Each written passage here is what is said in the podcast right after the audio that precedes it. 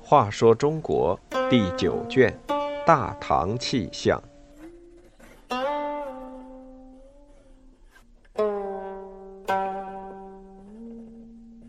二十九，胖爷有罪。晋王身边有个胖乎乎的侍从，晋王当了皇帝，还亲自到他家做客。但侍从只是提了一点意见，就被撵出了皇宫。不管晋王走到哪里，总能看到一个胖乎乎、矮墩墩、满脸福相的侍从紧随其后。别小看这侍从，官不显，位不高，晋王对他可是言听计从。没有这个足智多谋的侍从，晋王也许永远只是晋王，既不可能入主东宫当太子，更不会成为历史上赫赫有名的隋炀帝。这个侍从就是晋王府院张衡。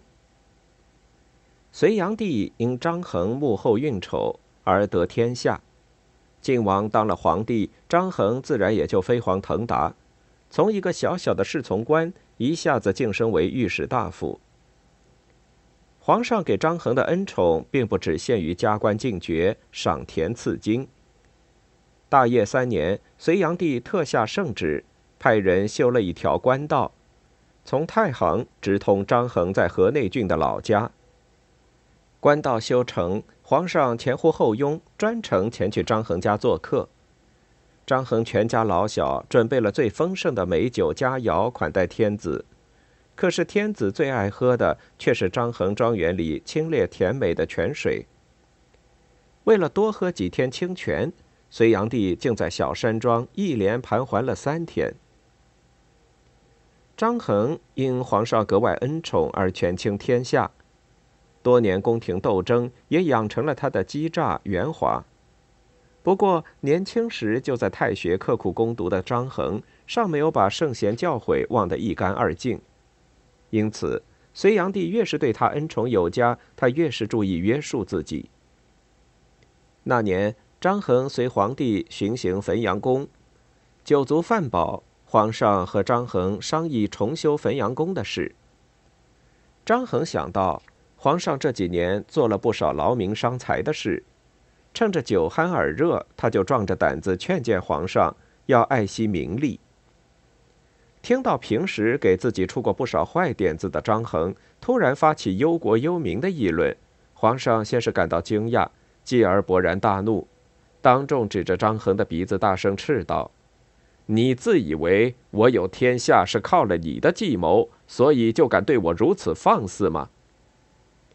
张衡做梦也没想到，自己小心翼翼的劝谏会使皇上如此震怒。不久，皇上就以莫须有的罪名将张衡贬到榆林做太守。第二年，隋炀帝再去汾阳宫，张衡因公务前去拜谒。隋炀帝在和张衡会面之前。本想给这位立过汗马功劳的老臣一次机会，可是，一见胖乎乎、矮墩墩的张衡，他立刻打消了让张衡官复原职的念头。原来，在隋炀帝的脑子里，失去自己恩宠，张衡就应该悔恨交加，形容憔悴。没想到，他竟然满脸福相。隋炀帝不无讽刺地对张衡说：“衡公还是如往日一样肥泽。”看来榆林的水土对你很合适嘛？这对曾经形影不离的君臣，就在那么几句轻描淡写的谈话中结束了最后一次会面。隋炀帝不久又把张衡打发到江都，让他负责监造公园，并派了礼部尚书杨玄感前去视察。杨玄感到达江都，就有人在他面前抱怨张衡为了节省开支。把宫殿原有的设施削减了许多，可是张衡和杨玄感见面时对这事只字不提，相反却连连叹息刚被皇上赐死的薛道衡死的冤枉。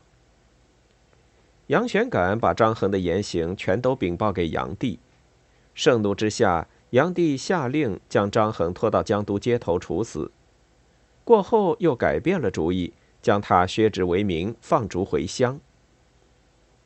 几年后，隋炀帝的亲信从张衡一个小妾的口中得到张衡埋怨皇上的证据，皇上怕天长日久，张衡会把昔日给自己出的坏点子都抖了出来，便抓住这个机会赐他在家中自尽，就此了却了张衡的一生。